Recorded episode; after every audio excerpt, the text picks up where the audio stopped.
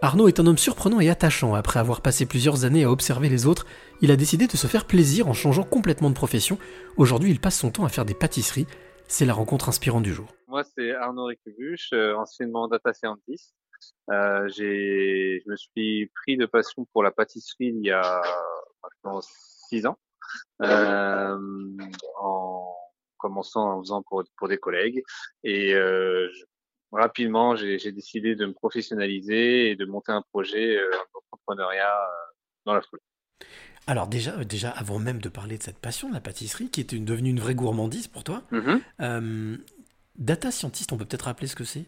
Euh, alors moi, mon, mon rôle, par exemple, j'ai longtemps travaillé chez Mythic, euh, donc tout ce qui est site de rencontre.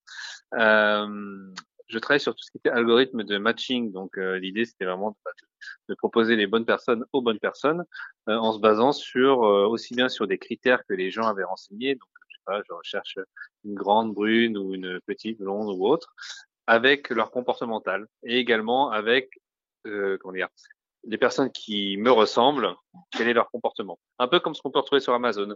Euh, on achète euh, ce produit-là, on va vous proposer d'autres produits. C'est un peu le même principe. En fait, c'est assez proche du métier de mentaliste ou de comportementaliste. Alors, adapté à tout ce qui est euh, mythique, oui, puisqu'il y a une grande part euh, euh, de sociologie dedans, puisque ce qui était aussi très intéressant, c'est qu'on travaillait, enfin moi je travaillais sur les sur le marché européen, donc on travaillait sur la France, sur l'Angleterre, sur l'Italie, sur l'Espagne, etc. Et du coup les comportements étaient vraiment différents selon les pays. après il y avait vraiment deux grandes catégories qui étaient les pays latins et les pays anglo-saxons, enfin pas anglo-saxons mais plutôt nordiques. Euh, et la France était vraiment un peu entre les deux, plus latin que, que, Royaume-Uni, mais c'était super intéressant de, de voir les différences culturelles. Et alors qu'est-ce qui t'a fait tomber dans la crème pâtissière?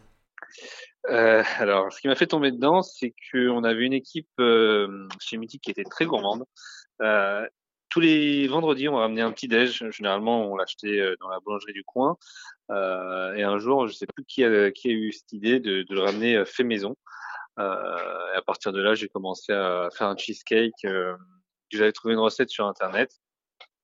Euh, tout le monde a adoré. En plus, à la fin, on se notait, donc euh, il m'avait mis une très très bonne note. Et euh, à partir de là, j'ai commencé en fait à, à m'y intéresser, à voir, enfin, voir en fait l'impact que ça pouvait avoir sur les gens de, de faire juste un gâteau qui était très simple. Hein. Bah, ça m'a fait un peu un peu réfléchir entre guillemets. J'ai commencé à faire des recettes de grands chefs. Et au fur et à mesure, bah, ça m'a plu. Euh, et je me suis, j'ai vite euh, voulu passer le CAP en fait euh, pâtissier en candidat libre pour bah, pour acquérir en fait les bases de la pâtisserie parce que reproduire c'est c'est pas simple mais on peut le faire entre guillemets mais derrière si je veux créer j'ai besoin d'avoir les bases. Du pour avoir les bases j'ai besoin d'avoir le diplôme. Est-ce qu'on peut dire que quelque part tu as tu as gardé cette cet esprit d'analyse? Ou est-ce que c'est quelque chose qui t'a permis justement de t'évader complètement de, de, ce, de ce secteur euh, dans lequel tu as travaillé pendant quelques années? Euh, Je dirais que cet esprit d'analyse, je, je, le garde toujours parce que je le garde pas tant en tant que pâtissier, puisque sur la partie pâtisserie, c'est vraiment plus euh, la créativité, euh, euh, où on part vraiment, euh, enfin, il n'y a, y a, pas vraiment de barrière, entre alors que la partie analyse, euh, bah, je m'en sers vraiment sur la partie entrepreneuriat, sur la partie euh, suivi des chiffres, suivi du, de l'entreprise, de la vie de l'entreprise. Euh, je dirais que mon ancienne vie, en tout cas, me sert toujours au quotidien, que ce soit pour bah, la vie des chiffres, que ce soit pour manager mon, mon équipe. Tout ça me vraiment, enfin, c'est, ça fait partie de mon expérience, ça fait partie de moi et également de bah, de ma vie au quotidien toujours actuellement. Est-ce que tu as la sensation avec la pâtisserie d'avoir comblé un manque? D'avoir de te retrouver aujourd'hui un peu à l'équilibre?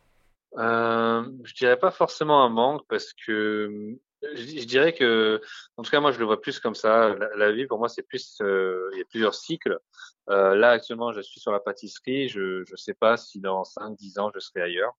Euh, mais je dirais que je, par rapport à ma personnalité, je suis quelqu'un d'assez passionné et du coup, euh, la pâtisserie est, est, devenue une passion et à partir de là, bah, j'ai pu entre guillemets la souvenir. Maintenant, je, avant dans mon ancienne vie, c'est j'adorais ce que je faisais. J'étais arrivé pour moi à la fin d'un cycle euh, qui me passionnait beaucoup moins, qui m'intéressait beaucoup moins, et du coup, je passais à autre chose. Je le vois plus comme ça, euh, et on, voilà, je m'interdis pas dans quelques années de passer encore à autre chose. Est-ce que tu as la sensation d'avoir dépassé, de repousser un peu tes limites et avoir accédé justement à ce, domaine des émotions auquel tu n'avais pas forcément accès en tant que, en tant que data, data scientist? Euh, Je dirais que, euh, alors moi par exemple là actuellement, je, je, reçois beaucoup beaucoup de demandes de stage pour pour euh, de reconvertir, de la part de reconvertir, etc. Euh, dans mon entourage ou même d'une manière générale, à chaque fois on va parler de de, de, de courage, de le faire, etc. Je dirais que c'est c'est, enfin, moi je le vois pas vraiment comme du courage, c'est plus de de suivre un peu son instinct, de suivre un peu ses envies et de s'écouter. Euh, effectivement, de comment dire, de sortir un peu de, de, de, de ce que veut entre guillemets la société, de d'être dans certaines cases, de se dire bah non, faut faire plutôt comme ça, comme ça, comme ça, comme ça.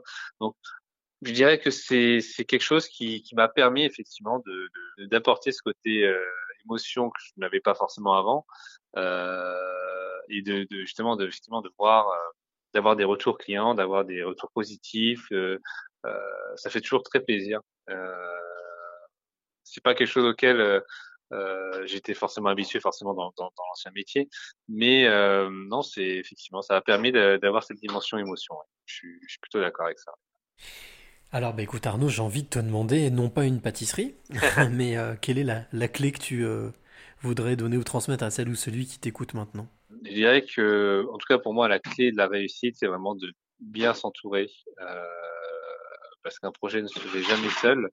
Euh, donc de bien s'entourer aussi bien des professionnels que de demander conseil, d'être euh, vraiment d'être comme une éponge, euh, de, de, prendre beaucoup de conseils de beaucoup de personnes sans forcément euh, tout prendre entre guillemets, mais au moins de, de, de, connaître, de savoir ce qui se fait, de, bah derrière d'en tirer, de l'adapter à son propre cas.